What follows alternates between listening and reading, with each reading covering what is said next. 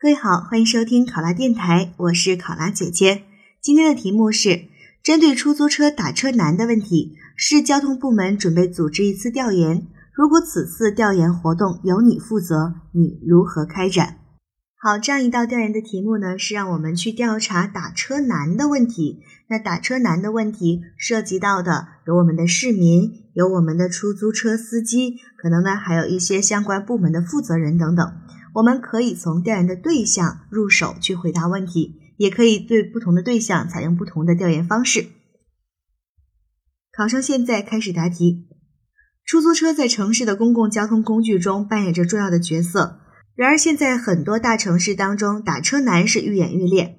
那这一次的调研旨在了解我市存在的打车难问题，从而解决打车难的问题。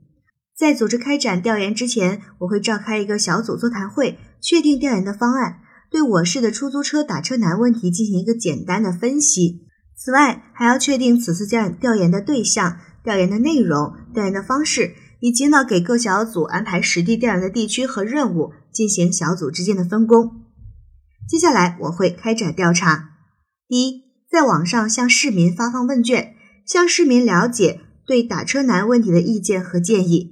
内容包括是否曾经有过打车难的经历，认为最难打车的时间是什么时候，认为最难打车的路段和区域，有没有坐过黑车等问题，了解市里面打车难的一个基本情况。第二是要去进行一个实地的考察，我们会在城市的主干道上进行实地的了解，尤其是在上下班的高峰期、周末、雨天等不同的时段去进行考察，查看市民的打车状况、等车时间、出租车的空车率是否存在拒载等情况，并对这些路段进行重点的分析。